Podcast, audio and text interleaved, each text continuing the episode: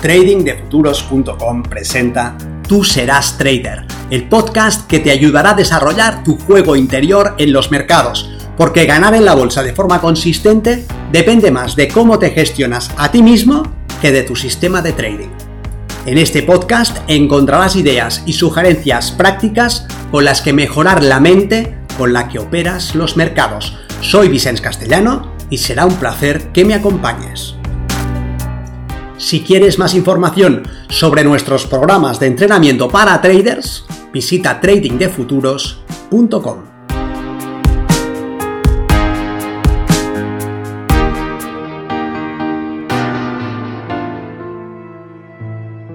¿Podrías cometer un error y dejar una posición abierta en el mercado sin protección? Sí. ¿Y no serías el primer trader? ¿Eso podría quebrar tu cuenta? Sí, podría pasar como también podría pasar que tomases una operación y te equivocases en el lotaje, o que sufrieras un fallo técnico, te quedaras incomunicado y no pudieras liquidar tus posiciones. Es tu responsabilidad prepararte para que estas eventualidades no aparezcan, y si bien es cierto que nadie puede librarse al 100% de los cisnes negros, también lo es que la mayoría de cuentas quebradas no lo son por errores, sino por malas decisiones.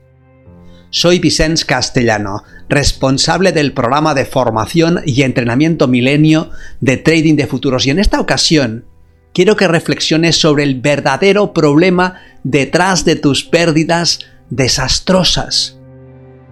Si este tipo de contenido es de tu interés, te agradeceré que lo compartas para darle una mayor visibilidad y que me dejes tus comentarios e inquietudes. Si quieres mejorar tus resultados como trader, te invito a que contactes con nosotros y nos plantees tu caso en tradingdefuturos.com. Los traders que pierden su cuenta básicamente están tomando operaciones con un riesgo desajustado no encadenan 100 operaciones negativas seguidas con un 1% de riesgo, sino más bien una, dos o tres operaciones perdedoras en las que están sobreapalancados. Y no es que ignoren lo que eso les puede acarrear, es que se aferran a la esperanza de poder recuperar una pérdida o una serie de pérdidas. Generalmente comienza con una operación que no hace lo que él espera. Arranca en verde, pero luego gira y se acerca a la zona de stops. Y tal vez el trader asuma la pérdida y acepte un resultado negativo. Pero tal vez no esté dispuesto a aceptar esa pequeña pérdida. ¿Por qué? Porque está convencido de que el mercado le sacará y luego arrancará el movimiento direccional que él espera. Lo ha vivido en más de una ocasión. Parece que el mercado sabe dónde están sus stops, que va a por ellos y que luego hace lo que él preveía. Y no está dispuesto a que eso le suceda una vez más. No quiere ver cómo el mercado le saca y luego se mueve. Así que aleja un poco sus órdenes de stop. No mucho. Lo suficiente para que ese retroceso no le expulse. Ya continuaré luego ajustando los stops, se dice. Y el mercado parece que hace justo lo que él anticipaba. Llega a la zona en la que tenía los stops y luego inicia un pequeño movimiento en la dirección que él preveía. ¿Ves? Ya lo sabía, se dice. Si hubiera dejado ahí las órdenes, ahora estaría fuera del mercado. Pero el movimiento no acaba de arrancar y vuelve a retroceder. Nuestro amigo ya ha apartado una vez los stops y le ha ido bien. Así que se dice que ese segundo retroceso es más de lo mismo, un movimiento para expulsarle antes del verdadero movimiento direccional que su análisis anticipa. Y aleja un poco más sus órdenes de defensa. Y el precio llega al nivel donde las tenía situadas y él se autofelicita. Menos mal que las alejé un poco más porque ahora sí que sí que estaría fuera. Él sigue aferrado a la idea original de que el mercado tiene que hacer un desplazamiento en la dirección de su análisis. y ha bloqueado cualquier información contraria. Está ciego al hecho de que el mercado está yendo justo en la dirección opuesta a su entrada. Y ahora, para empeorarlo, el coste de su error es mayor al estimado. Si asume la pérdida y cierra la operación, tendrá que vivir con una mordida mucho más grande de lo que debería. Y además, no soporta la idea de que el mercado, después de hacerle pagar, gire y se mueva sin él. ¿Qué hace? ¿Asume su error y paga o se arriesga? Este, este es el principio del fin del trading sensato. En este momento, todo lo que hay es un cerebro primitivo luchando por su supervivencia. La amenaza del precio en contra de sus posiciones es como la amenaza de un oso de las cavernas en contra de su familia.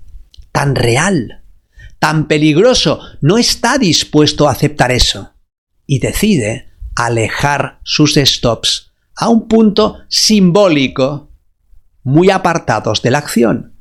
De hecho, están tan lejos que igual podría haberlos quitado, pero se autoengaña una vez más diciéndose que al menos opera con stops en el mercado tal como dictan los cánones. En ese momento, su cuerpo y su mente luchan para no sufrir un mordisco.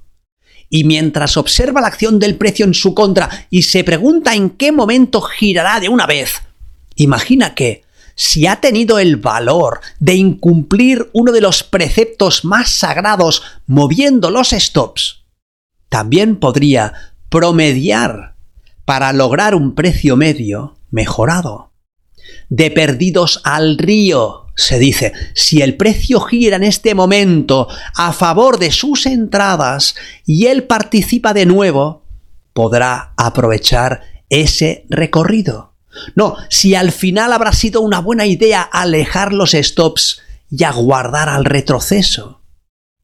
Y como sea que debe preservar su autoimagen a sus propios ojos, actúa con coherencia interna y dobla a la baja.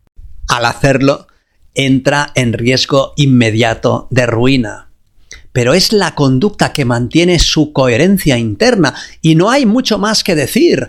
El precio sigue retrocediendo poco a poco hasta que quiebra su cuenta y él es incapaz de soltar su idea, aunque el mercado esté dando información contraria desde hace mucho tiempo. Se hipnotiza para hacerse ver lo que quiere ver y queda ciego a la información real del precio al final, el dolor que siente es tan grande que no lo soporta más y se rinde. Aunque para llegar a ese punto puede haber probado suerte con algunas otras estrategias poco efectivas como alejarse del mercado durante un tiempo a ver si la suerte se pone de su lado. Una cuenta raramente se pierde por tomar muchas pequeñas operaciones negativas. Incluso operando con una moneda a unas operaciones negativas, le seguirán otras de positivas y habrá una regresión a la media. Las cuentas se quiebran por aferrarse a una idea y defenderla en vez de fluir con el mercado. Se comete un error y se insiste una y otra vez y se compromete tanto a nivel de autoimagen que resulta psicológicamente más barato seguir luchando hasta el final que aceptar el error y salvar los muebles. Si fueses capaz de eliminar de tus resultados esas operaciones, estarías mucho más cerca de ser el tipo de trader consistente que quieres ser. O tal vez ya lo serías. Son esas grandes mordidas las que acaban con tus sueños, porque el daño que te haces es tanto económico como psicológico y emocional. Por un lado, pierdes dinero en vez de ganar lo que es justo a lo que has venido, y por otro lado, ves que no eres de fiar y no entiendes por qué haces lo que sabes que no debes hacer. lo que genera dudas y confusión interna. Para operar necesitas confianza, pero con este tipo de comportamiento es justo lo que estás minando. Así que el problema extiende sus raíces más allá del dinero y se enquista en tu cabeza. Pero no estás condenado por tu pasado, aunque lo hayas hecho todo al revés. Nadie te obliga a tomar las mismas decisiones erróneas. Para salir de este laberinto lo más rápido posible, sigue estos tres pasos. 1. Comienza por asumir tu responsabilidad. Eres tú y nadie más que tú quien está detrás de estos comportamientos y de estas decisiones. 2. Después deberás aceptar que la única manera de ganar es poniendo las probabilidades a tu favor, que es justo lo que tu sistema de trading y tu procedimiento operativo hacen. Y tres, deberás medirte por lo bien que ejecutas tu sistema independientemente de los resultados aislados de cualquier operación. Cuando te saltas el nivel de riesgo y dilatas tus stops, lo que estás expresando en esta conducta es la creencia de que puedes ganar analizando bien el mercado porque sabes lo que está por suceder. Es decir, ganas por tu previsión futura sobre el precio. Pero el punto 2 especifica que ganas porque pones las probabilidades a tu favor, lo que implica que te libras de la necesidad de predecir el resultado de cualquier operación individual, ya que sabes y tienes evidencias que solamente te es dado conocer la probabilidad asociada y no el resultado. ¿Entiende esto? y la trampa desaparecerá. Nos vemos en el mercado.